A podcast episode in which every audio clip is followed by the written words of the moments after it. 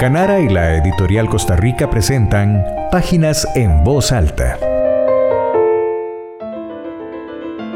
En esta nueva entrega de la sección Páginas en voz alta que hacemos en conjunto con la editorial Costa Rica, tenemos como invitada a Floria Jiménez, quien es una reconocida escritora de literatura infantil tanto de cuento como de poesía. En esta oportunidad, Floria nos vino a hablar sobre su libro El cuento al revés. El cuento al revés es un tema lo que se llama en literatura infantil del género del absurdo, en donde un día el abuelo Tocotino, que le gusta contar cuentos, le dijo a la abuela, te voy a contar un cuento.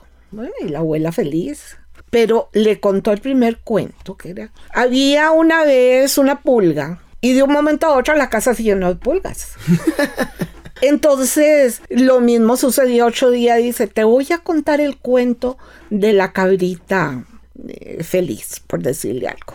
Inmediatamente se oyó en el patio una cabra comiéndose la ropa que estaba colgando del alambre. Y así cada uno de los personajes que inventaba se multiplicaban. Entonces, la abuela desesperada le dijo, otro cuento, no, por favor. Entonces el abuelo dijo, ¿qué hago?